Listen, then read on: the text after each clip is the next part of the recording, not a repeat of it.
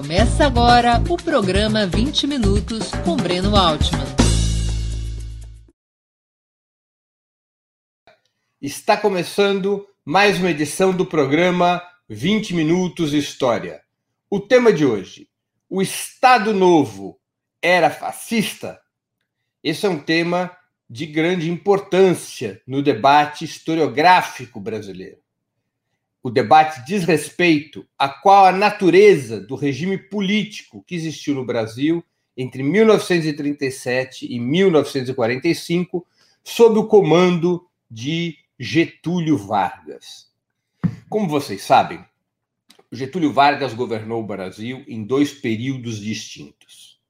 Um período de 30 a 1945 da, da, chamada Revolução Liberal de 30 até o golpe que o afasta do governo em 1945, e um segundo período, quando ele é eleito presidente em 1950 e que se conclui com seu suicídio no dia 24 de agosto de 1954. São dois períodos distintos. Dentro do seu primeiro período, de 30 a 45, há um período, uma etapa específica entre 10 de novembro de 1937 e 1945, um período de oito anos, no qual Getúlio governou como um ditador. Getúlio comandou o chamado Estado Novo. É sobre este período que nós vamos conversar hoje, sobre a caracterização do período do Estado Novo. Afinal, foi ou não um regime fascista o período getulista de 1937 a 1945. Para gente, antes da gente começar a exposição, eu vou apresentar a vocês o resultado de uma enquete que nós fizemos com os nossos uh, seguidores no, no Facebook. É uma enquete interessante para sabermos a opinião das pessoas. E aí eu vou começar a exposição. Quem considerou que esse período é uma ditadura fascista somou 16%. Os que acharam que era uma ditadura de direita, mas não fascista, 15%. Um regime duro, mas com caráter progressista, 34%. Um regime ambíguo, com um pé em cada canoa, 34%. Outros, 1%. Para vocês verem, há um número bastante considerável de pessoas que têm uma avaliação relativamente positiva do período do Estado Novo, que considera que foi um regime duro, mas um regime ou progressista ou ambíguo. Dois terços das pessoas têm esta opinião. Pois bem, vamos então tentar esclarecer esse processo. Em 1930, Getúlio comanda a Revolução Liberal, a chamada Revolução Liberal. A Revolução Liberal afasta do comando do Estado o bloco de classes que comandava a República Velha. Esse bloco de classes era conhecido como café com leite, a política do café com leite, a aliança entre São Paulo e Minas Gerais. Correspondia principalmente aos interesses dos cafeicultores, que naquele momento era o setor mais poderoso da economia brasileira e que tinha enormes receitas pela exportação do café. O Brasil ainda vivia um período no qual se submetia a monocultura, o café era o grande produto da exportação eh, brasileira, e os plantadores de café, os cafeicultores que se concentravam no estado de São Paulo, eh, eles eram a fração dirigente do Estado brasileiro em aliança com os cafeicultores e os pecuaristas de Minas Gerais. Getúlio Vargas irrompe em 1930 para fazer a revolução, a revolução, a chamada revolução liberal, que destitui esse bloco de classes.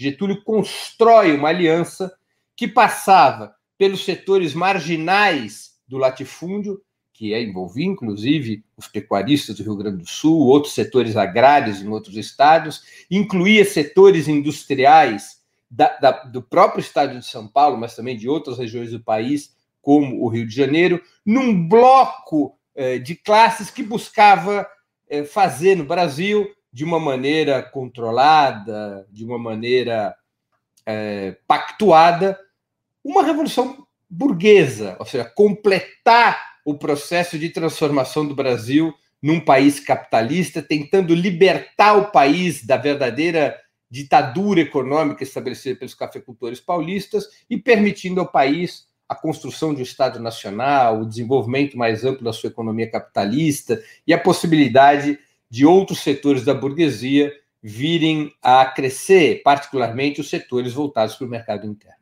Getúlio Vargas, para fazer a Revolução de 30, dependia de uma aliança principal, de algumas alianças importantes e uma aliança em particular. Ele precisava atrair os tenentistas para a Revolução de 30. Por que isso era importante para Getúlio? Pelo prestígio enorme dos tenentistas e porque os tenentistas tinham influência militar. Os tenentistas desempenhariam um papel decisivo, poderiam desempenhar um papel decisivo na arrojada empreitada de Getúlio de partir do sul para a capital do Brasil, então no Rio de Janeiro, e de instituir o governo de Washington Luiz depois das eleições consideradas fraudadas entre o próprio Getúlio e uh, Júlio Prestes. Ocorre, então, que Getúlio para conversar com os tenentistas, tinha que buscou estabelecer diálogo com o principal dos líderes tenentistas, que era Luiz Carlos Prestes, que havia chefiado a épica coluna que levou seu nome nos anos 20. Prestes estava no exílio, vai conversar com Getúlio pelas mãos de Oswaldo Aranha, mas naquele momento Prestes já se deslocava rapidamente para a esquerda. E Prestes considerava que o que Getúlio propunha como revolução, aos olhos de Prestes, era uma falsa revolução. Era uma revolução liderada por setores da elite brasileira. Não era uma revolução popular, como já almejava Luiz Carlos Prestes. Não era uma revolução que se dispusesse a atender os interesses da classe trabalhadora, que rompesse com a ordem imperialista, que estabelecesse uma outra ordem econômica e social no Brasil. Prestes considerava que o projeto de Getúlio era limitado demais, controlado demais por setores da burguesia das oligarquias nacionais e não se dispôs a cooperar com Getúlio. Isso abriu uma cisão nos, entre os tenentistas. Getúlio Vargas conseguiu se aliar com a chamada direita do tenentismo, do qual vários quadros depois viriam a compor gover seu governo, João Alberto, Cordeiro de Farias e tantos outros, e Prestes se afasta daquele processo. Na prática, aquele, aquela situação revolucionária de 1930 teria uma cisão entre a aliança de Getúlio com setores da burguesia e das oligarquias que se contrapunham à hegemonia café com leite, e também com os tenentistas com setores mais à direita do tenentismo, e um outro setor que se afastaria, minoritário, comandado por Luiz Carlos Prestes. A Getúlio chega a oferecer a Prestes o comando militar da Revolução de 30, e Prestes nega esse convite. Prestes se afasta daquele processo. Getúlio comanda a Revolução de 30, a Revolução de 30 é vitoriosa, e Getúlio enfrenta, no primeiro momento, já em 32, a tentativa contra-revolucionária do bloco de classes que ele havia deposto.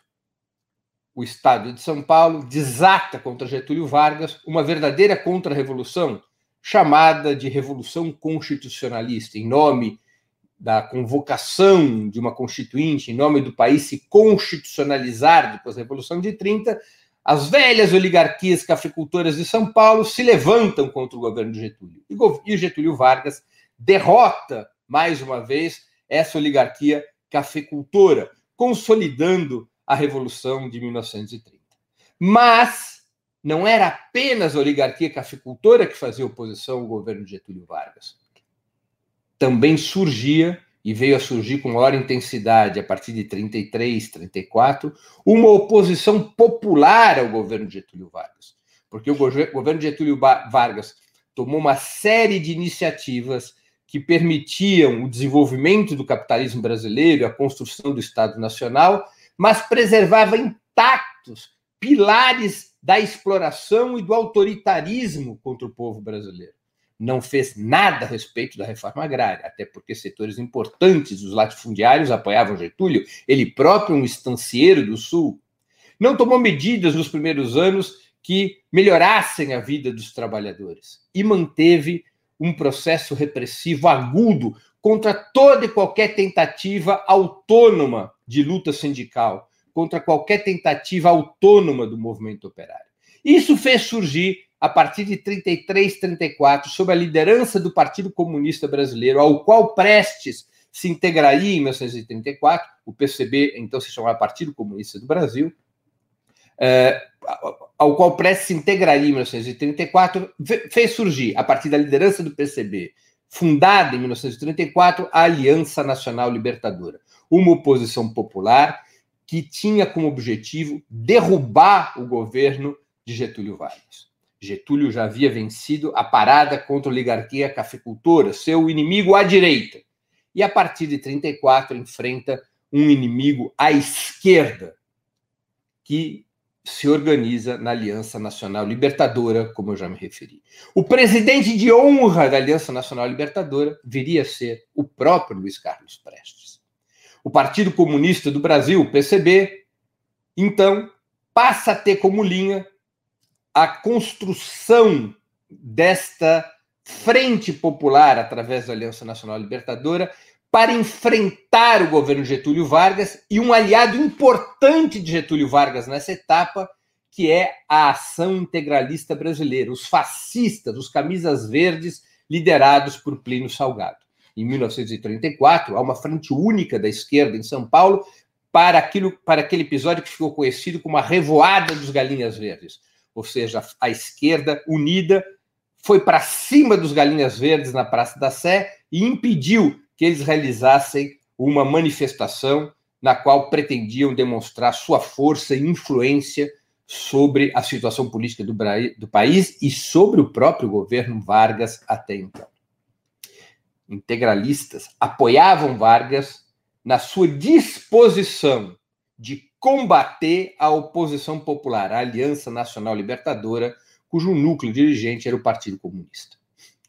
A Aliança Nacional Libertadora passa a ser violentamente reprimida por Getúlio Vargas.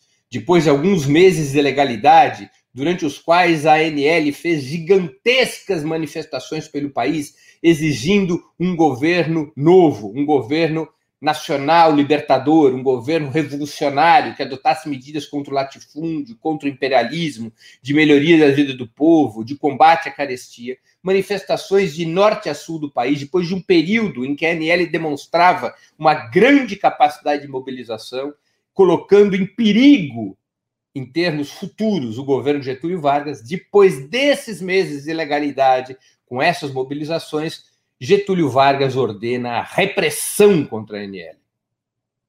Utiliza da polícia política, liderada por Felinto Miller, que reprimisse a ANL e coloca a ANL fora da lei. Proíbe as atividades da ANL, fecha as sedes da ANL e se utiliza, inclusive, dos integralistas para que operassem como verdadeiras milícias contra as sedes desta Frente Popular.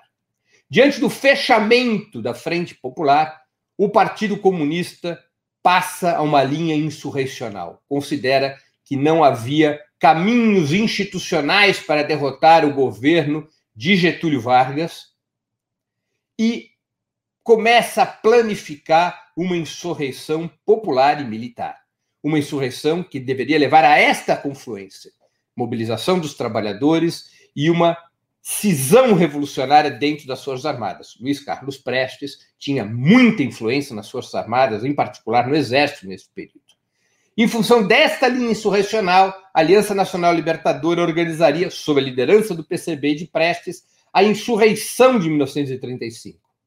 A insurreição que chegaria a tomar o poder em Natal, no Rio Grande do Norte, e que ocorreria simultaneamente em outros locais do país, particularmente no Rio de Janeiro, no dia 27 de novembro de 1935.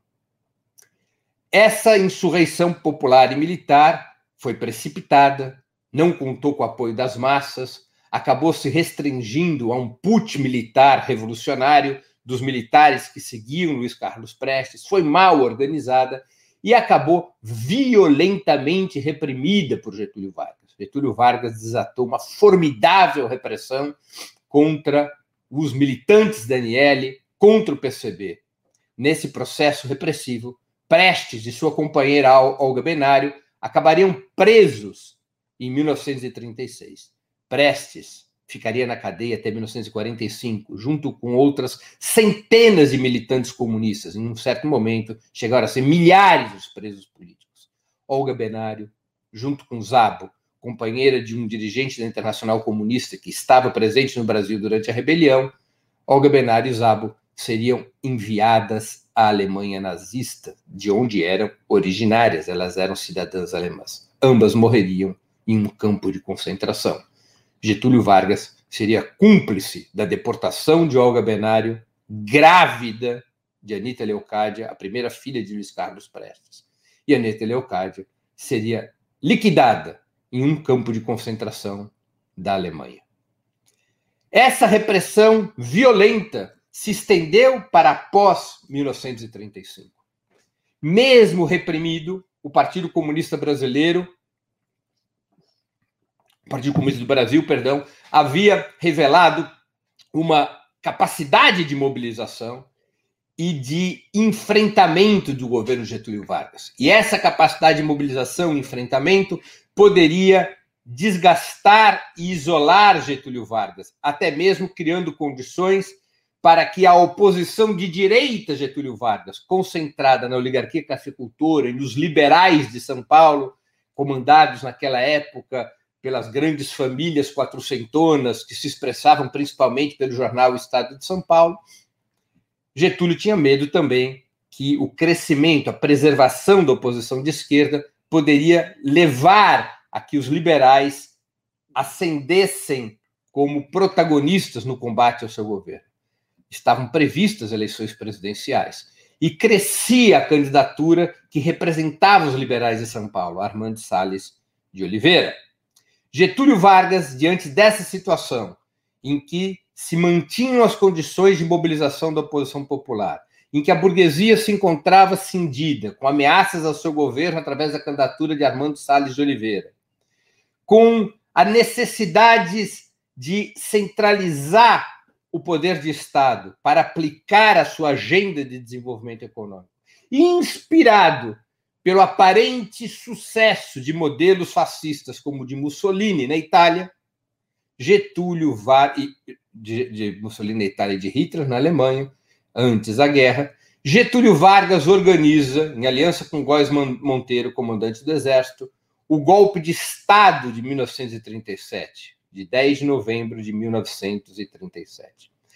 Para organizar esse golpe de Estado e concentrar todo o poder nas mãos, é inventado um pretexto, uma fake news, para usar a linguagem da época, que foi o Plano Cohen.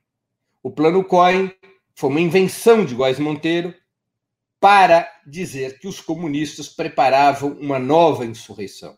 É uma falsificação de um plano que estaria sendo concebido pelos comunistas para tomar o poder à força. É, ironicamente, cinicamente, Góes Monteiro coloca um sobrenome judeu no plano, que era para criar uma certa conspiração uma certa intriga, aproveitando-se dos ventos antissemitas que varriam a Europa a partir da Alemanha. Em nome do Plano Cohen, Getúlio Vargas dá um alto golpe e estabelece o Estado Novo. Acaba com as eleições previstas para 1938, desata uma nova onda repressiva e muda definitivamente o regime político no Brasil. Getúlio se inspira em Mussolini, particularmente no salazarismo português.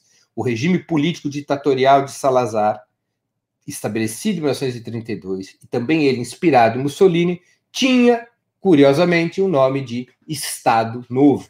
O que era o Estado Novo? Getúlio cumpria algumas tarefas. Primeiro, reprimir brutalmente qualquer forma de dissidência, seja a oposição popular, seja as, sejam as dissidências burguesas contra o seu governo. Estabelece, segundo, segundo, estabelecer uma ditadura do poder executivo, fechando o poder legislativo e mantendo a justiça sob seu, estrito controle. Uma ditadura aberta, portanto, é estabelecida por Getúlio Vargas. É promulgada, é outorgada uma constituição chamada a Polaca, uma constituição extremamente repressiva e autoritária, que centralizava todo o poder político no governo Getúlio Vargas, acabando inclusive com a federação. Getúlio Vargas passa a nomear como interventores aqueles que iriam governar os estados. Getúlio Vargas estabelece, portanto, a maior concentração política possível de poder nas suas mãos. A terceira tarefa. Getúlio Vargas, a partir do modelo corporativista, criado pelo fascismo italiano e criado e desenvolvido em outros países como Portugal de Salazar, Getúlio busca trazer para dentro do Estado a regulação de todas as os conflitos sociais. Na prática, estatiza os sindicatos, por exemplo, porque os sindicatos podiam passar a poder sofrer intervenção direta do Ministério do Trabalho. O Ministério do Trabalho não só concedia ou não cartas sindicais, mas passava a ter poder de intervenção sobre os sindicatos, poder de destituir diretorias e nomear diretorias a seu bel prazer. Podia fazer isso com os sindicatos dos trabalhadores e também com as câmaras sindicais patronais. E esse tipo de incorporação ao Estado de todas as os espaços da sociedade civil, esse processo fez parte também do Estado Novo. Embora não fosse um regime fascista clássico, nem pela sua ascensão, nem pela sua, pela sua natureza, era evidente a inspiração fascista do Estado Novo. Getúlio não era um doutrinário, ele não era um fascista por doutrina. Tanto é assim que, quando muda a correlação de forças internacionais e muda a situação interna, Getúlio se desfaz desse modelo fascista a partir de 1942. Mas ele adota paradigmas do fascismo para constituir o Estado Novo. Inclusive a tentativa de constituir uma base de massas. Como vocês sabem, o fascismo na Itália, o nazismo eh, na Alemanha, tiveram base de massa, tiveram partidos que constituíram base de massa. Getúlio Vargas busca construir essa base de massa depois que estabelece o Estado Novo. A partir, através do Estado Novo e com a estatização dos sindicatos, Getúlio Vargas vai adotando uma série de medidas favoráveis à classe trabalhadora, sem mexer no modelo geral de exploração, sem mexer na reforma agrária, uma série de medidas favoráveis aos trabalhadores para construir base de massa. Getúlio mobiliza essa base social para dar legitimidade ao seu governo, para permitir a consolidação do seu projeto, tanto contra a oposição de esquerda, já muito reprimida e esfacelada pela repressão, quanto também contra as dissidências oligárquicas de direita concentradas em São Paulo. Getúlio Vargas busca, através dessa consolidação da sua hegemonia, um projeto que atendia os interesses de classe que ele representava. Eram dois fundamentalmente. A ascendente burguesia nacional brasileira dependia da expansão do mercado interno. E o mercado interno somente podia ser criado se houvesse uma melhoria da renda das famílias, e por isso as medidas favoráveis aos trabalhadores eram um elemento importante sob a variável salário, na medida em que os salários crescessem, era possível uh, uma expansão do consumo, e o consumo era muito importante para as nascentes empresas industriais e também para a agricultura de consumo doméstico no Brasil. Isso era uma medida. Segundo, era necessário um Estado forte que pudesse ter investimentos, e porque esses investimentos também puxavam o desenvolvimento econômico. Havia um outro elemento, o elemento de soberania. O elemento de soberania para os interesses da burguesia se refletiam da seguinte maneira: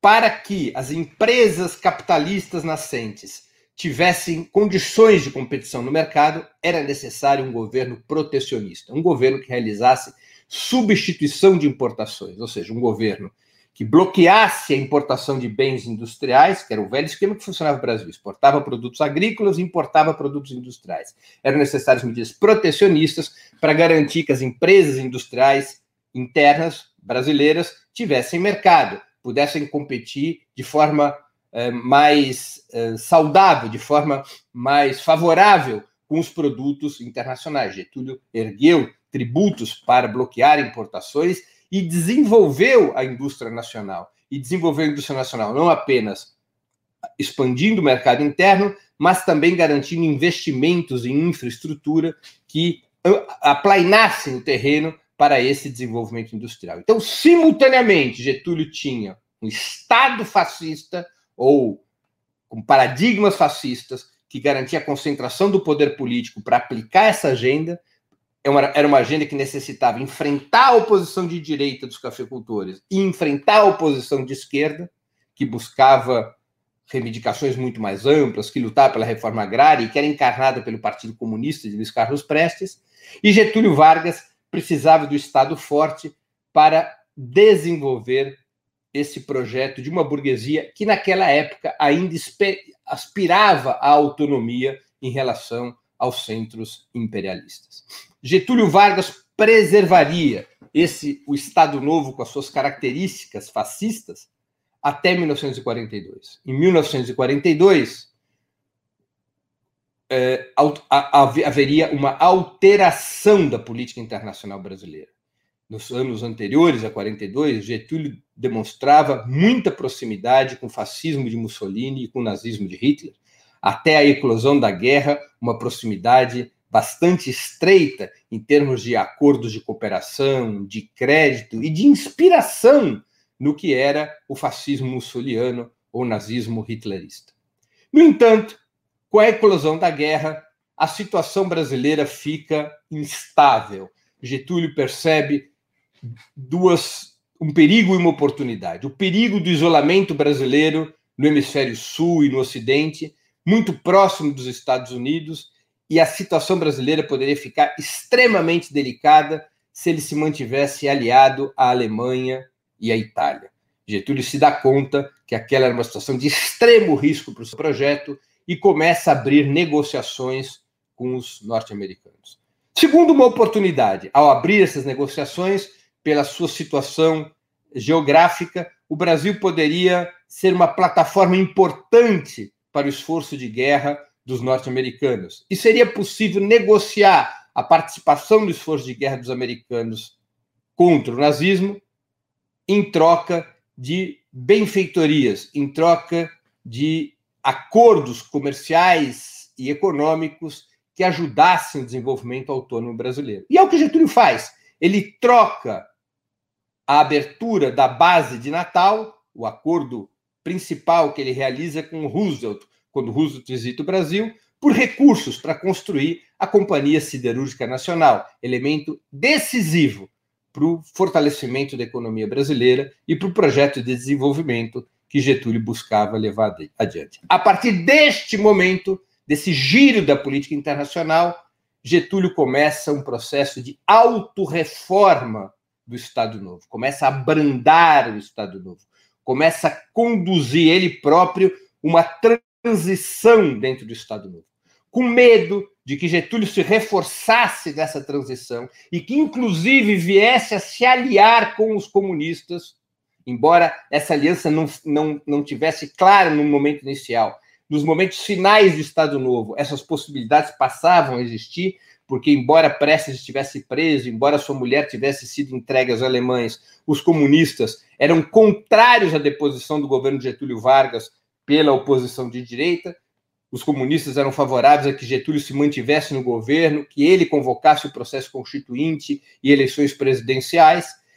Os comunistas propunha uma linha de união nacional contra o nazismo e que naquele momento considerava que não era a questão de derrubar Getúlio, ao contrário, que deveria ser é, preservado o governo de Getúlio para impedir que os, a velha cafeicultura paulista voltasse ao poder, com receio, portanto, de que Getúlio viesse a estabelecer algum tipo de aliança com a esquerda e com aspiração de voltar a comandar o Estado, aproveitando do enfraquecimento relativo de Getúlio com o fim do Estado Novo, a velha elite, associada a setores militares, ao próprio Góes Monteiro, dão um golpe de Estado em outubro de 45, acabando com o governo de Getúlio e com o Estado Novo.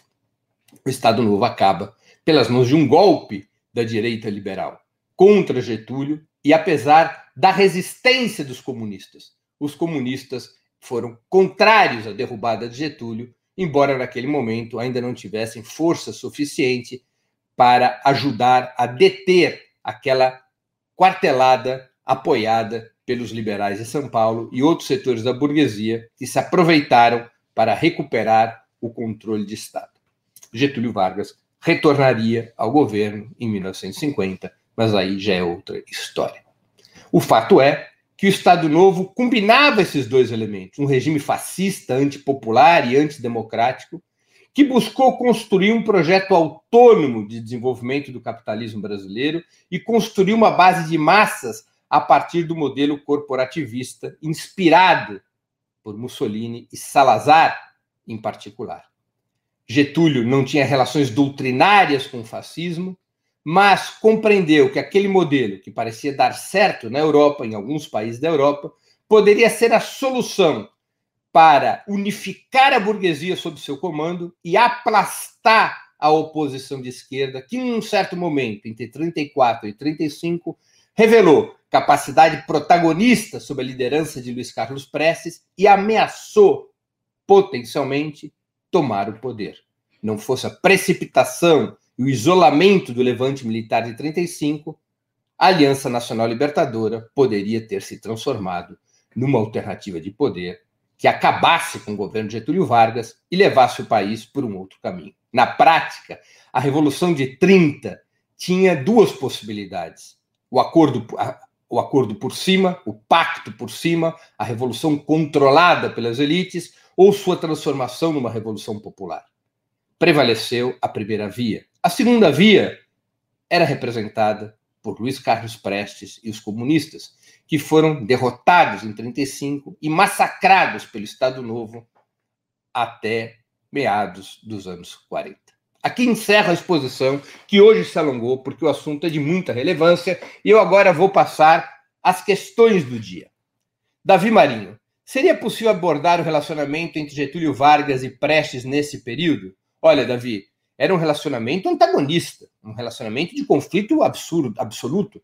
Getúlio Vargas e Prestes eram inimigos frontais, a um ponto tal que Prestes termina preso, condenado a 40 anos de prisão, ele só sairia com anistia em 1945. Olga Benário seria enviada grávida, como eu já contei, para a Alemanha nazista, onde seria executada. Prestes representava a oposição de esquerda contra Getúlio, a possibilidade revolucionária contra Getúlio. E Getúlio passou a ter em Prestes não mais o aliado que ele queria, como em 1930, mas o inimigo a ser derrotado para que prevalecesse essa versão prussiana, como se diz na literatura política, ou seja, a revolução burguesa como um processo controlado pelas elites e pelas oligarquias, pelos setores das elites e das oligarquias alinhados a Getúlio Vargas. Renato Ferreira de Brito, Vargas praticava o que conhecemos por bonapartismo? Em certa medida, sim. Todo regime fascista ou semifascista, ele é, em tese, bonapartista. Ele se inspira na ideia de um líder por cima das classes, se inspira na ideia de um pai da pátria. Getúlio Vargas buscou preencher esse figurino, um pai da pátria, um líder acima das classes, um líder de todas as classes sociais, alguém que pairava acima da luta de classes, que era capaz de atender aos burgueses e aos proletários. Esse era o figurino que Getúlio tentou se construir e é um figurino bonapartista. Maria Eugênia Bastos. Por que chamar Prestes, Getúlio? Eu não entendi a questão. Luiz Alberto Benevides. Breno, como foi o acúmulo de forças para Getúlio não sucumbir a golpes e contragolpes? Irônico ele ter dado alto golpe meses após Gramsci falecer. É, eu busquei narrar esse processo.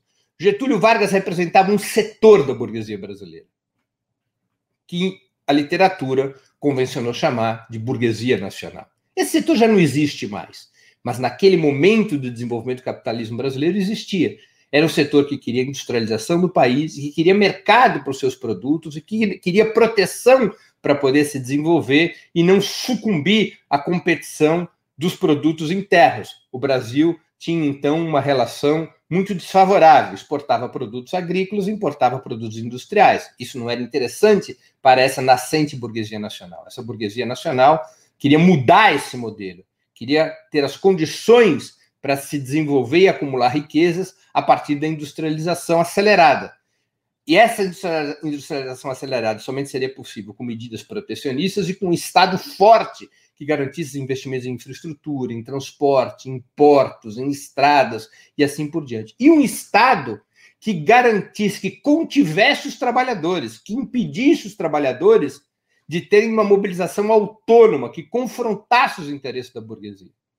Por isso, Getúlio Vargas foi a representação da burguesia nacional contra os setores internacionalizados da burguesia brasileira, especialmente a oligarquia cafeicultora, a quem interessava o modelo anterior, porque a oligarquia cafeicultora vivia da exportação de café e da importação de produtos industriais. A oligarquia cafeicultora criou uma rede é, financeira. Ela exportava café, importava produtos industrializados, utilizava seu lucro para criar empresas comerciais que cuidavam da importação e exportação, aproveitou seu lucro para criar bancos, a partir dos bancos buscou controlar inclusive setores industriais. Então, esses setores da burguesia se opunham a Getúlio Vargas, eles se concentravam em São Paulo, eram setores vinculados a um certo liberalismo, vinculado aos ingleses e depois aos norte-americanos. Tinham no jornal Estado de São Paulo seu principal porta-voz. Tiveram na USP seu principal é, polo acadêmico para construir as ideias, a própria crítica ao varguismo. Então, Getúlio se confrontava contra esses setores da burguesia e se confrontava também contra as tentativas de organização independente da classe trabalhadora, cuja principal expressão era o Partido Comunista e Luiz Carlos Prestes. Getúlio também enfrentou o golpe de Estado dos integralistas. Os integralistas tiveram aliados a Getúlio em 35 contra os comunistas. Os integralistas tiveram aliados a Getúlio Vargas em 1937, no golpe de Estado Novo. Mas os integralistas queriam mais poder do que Getúlio tivesse, estava, estava disposto a dar. Getúlio Vargas, como eu disse, não era um fascista doutrinário. Ele era um fascista funcional. Ele foi um fascista funcional durante um certo período. Ele não queria que os integralistas tivessem mais espaço do que aquele de linha auxiliar que Getúlio estava disposto a entregar. E os integralistas, em 1938, tentam um golpe de Estado contra Getúlio. Getúlio reprime os integralistas, coloca os integralistas na cadeia, os tira da lei e os tira do bloco de poder liderado pelo próprio Getúlio Vargas. É, Guilherme Sparrenberger. Prece, então, preferia apoiar Getúlio em um determinado momento do que deixar a direita da época tomar o poder? Sim, essa resposta é positiva. Eh, quando Prestes ainda está preso, vai ser libertado pela anistia, a linha política do Partido Comunista, definida na Conferência da Mantiqueira de 1943, era a linha da União Nacional. 1943 é também quando Prestes é indicado secretário-geral do Partido Comunista. Uh, a linha política da União Nacional era, na medida em que o Getúlio estava disposto a mandar tropas, como de fato mandou, à Itália para combater o nazifascismo, na medida em que Getúlio rompia com o eixo liderado pela Alemanha e assumia um claro papel ao lado dos aliados, que enquanto durasse a guerra, a linha política do Partido Comunista era apoiar o governo Getúlio Vargas, não abdicar das reivindicações favoráveis aos trabalhadores, incluindo a reforma agrária, mas ter como política apoiar o governo Getúlio enquanto durasse o esforço de guerra. E depois que termina o esforço de guerra, diante das movimentações da oposição de direita para derrubar Getúlio e voltar a ter o controle do Estado, a linha do Partido Comunista não foi propriamente de aliança com Getúlio, mas foi de defender o seu governo contra o golpe da direita e defender que o processo constituinte que deveria ser convocado como parte da transição, o fosse feito sob o governo de Getúlio e não com o governo da direita. O Partido Comunista não era queremista, não queriam que Getúlio continuasse no governo para além da Constituinte, mas a linha do Partido Comunista foi Constituinte com Getúlio. Ou seja, nada de derrubar o governo antes da Constituinte. Realizar as eleições para a Constituinte e aí então mudar o governo a partir da correlação de forças que fosse consolidada no processo de transição democrática, no processo eleitoral. É, Érico Alencastro, a aproximação dos comunistas com Prestes tem a ver com o combate ao nazifascismo na guerra? Não, não a aproximação de Prestes com os comunistas acontece já no final dos anos 90, quando termina com Lula Prestes e ele se exila na Bolívia, depois na Argentina. É, Prestes já vai se aproximando é, dos comunistas, é, vai estabelecendo um diálogo com Astrogildo Pereira e outras lideranças do Partido Comunista. Em 1931, Prestes iria à União Soviética, ele trabalharia no primeiro plano quinquenal na União Soviética e ele vai fazendo sua transição para o marxismo e para o comunismo a partir do final dos anos 20 ele chega a criar uma organização própria, que não era o Partido Comunista, que chamava-se Liga Revolucionária, E depois ele dissolve essa organização e se integraria ao Partido Comunista em 1934 por ordem da Comissão Executiva Central da Internacional Comunista. E Prestes, inclusive, seria eleito membro da Comissão Executiva Central da Internacional Comunista, que era o grande comando do movimento comunista naquela época. Salomé Munhoz Fernandes, sempre ouvi que houve, mas por quê? Se ele era contra o PC, Poderia mais explicar? Eu não entendi a pergunta. Silvio Queiroz, Breno, como a gente pode ver a opção de Prestes apoiar Getúlio em 45, depois de tudo o Estado Novo, pela ótica da política de aliança? Algum paralelo com a situação de hoje? Vou repetir. Não houve propriamente uma aliança de Prestes com Getúlio. Nunca houve um acordo dos comunistas com Getúlio Vargas. Não era um acordo eleitoral, não era nem um acordo político estável. A política defendida por Prestes e pelo Partido Comunista era defender o governo Getúlio contra o golpe da direita, realizar a Assembleia Constituinte sem mudar o governo, porque mudar o governo antes da Constituinte significava, como significou, que a direita voltaria ao comando do Estado. Os comunistas consideravam que isso seria um retrocesso, que Getúlio, na medida que tinha rompido com o eixo nazi-fascista, na medida em que tinha tomado iniciativas para autorreformar o Estado Novo, na medida em que, em que tinha abandonado o caráter fascista do Estado Novo, que era preferível realizar o processo de transição sob o comando de Getúlio, que tinha um projeto desenvolvimentista, independentista, do que fazê-lo sob a direção dos velhos liberais de São Paulo e dos setores das Forças Armadas que os apoiavam. Então, este foi o cálculo dos comunistas. Nunca houve uma aliança de Prestes com Getúlio. Isso é uma das lendas criadas na literatura política. O que o Partido Comunista defendeu foi que a Constituinte se realizasse com o governo Getúlio e não com o governo golpista da oposição liberal concentrada em São Paulo. Eu vou aqui fazer a última das perguntas. Nós estamos com um programa bem extenso hoje, indo para quase uma hora, mas é que o assunto realmente merece Uh, Kate Sofia, por que Getúlio se aproximou do eixo? Eu busquei já explicar, Kate. Getúlio se aproxima do eixo por, por razões uh, muito objetivas. Duas, principalmente. Uma, ele considerava que a Inglaterra e também os Estados Unidos eram obstáculos para o desenvolvimento industrial autônomo do Brasil.